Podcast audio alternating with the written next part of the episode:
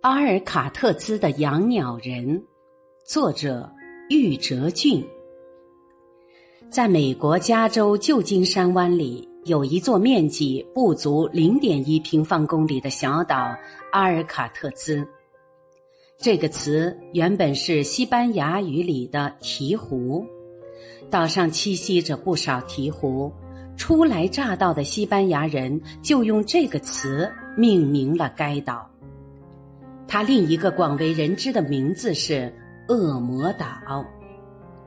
二十世纪三十年代到六十年代，岛上曾经有一座最高安全级别的联邦监狱，里面关押的几乎都是十恶不赦的罪犯。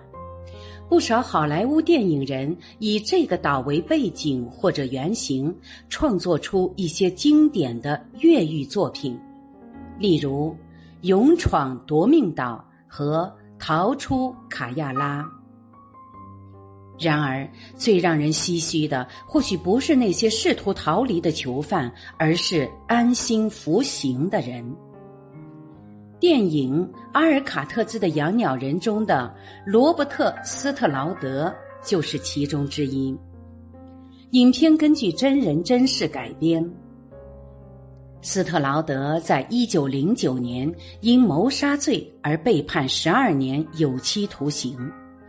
他在麦克尼尔岛服刑期间，又因为谋杀一名狱卒而被改判为死刑，后获威尔逊总统特赦，改为终身监禁。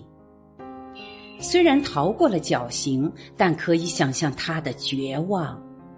一个三十岁的男子，在未来可预见的每一天里，都不得不独自面对牢房的四壁。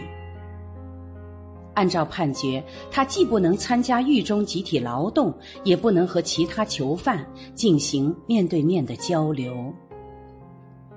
或许，恰是绝对的绝望，催生了意想不到的改变。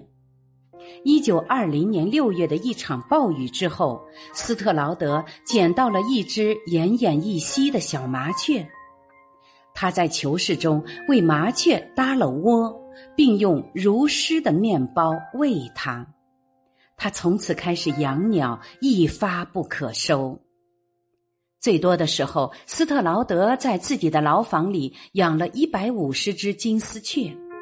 甚至被允许通过邮件对外出售金丝雀。一九二七年，他还克服万难，独自找到治疗金丝雀出血热的药方。后来还在著名的鸟类期刊上发表了论文。一九三三年，他出版了专著《金丝雀的疾病》。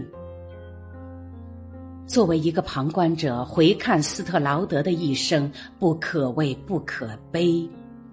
他总共被囚五十四年，其中四十年为单独囚禁，十七年被关押于阿尔卡特兹。但是在某种意义上，斯特劳德的一生又比不少人幸运。他找到了自己的使命：养鸟和研究鸟类。这也几乎成了他人生的意义。这个恶魔岛上的鸟人用尽一生回答了两个终极问题：人会改变吗？会的，但是很难。人活着有意义吗？有的，但很稀少。假如将人生视为一段旅程的话，又有哪个人不需要找到自己的小麻雀？我是主播零点，欢迎关注，谢谢您的收听。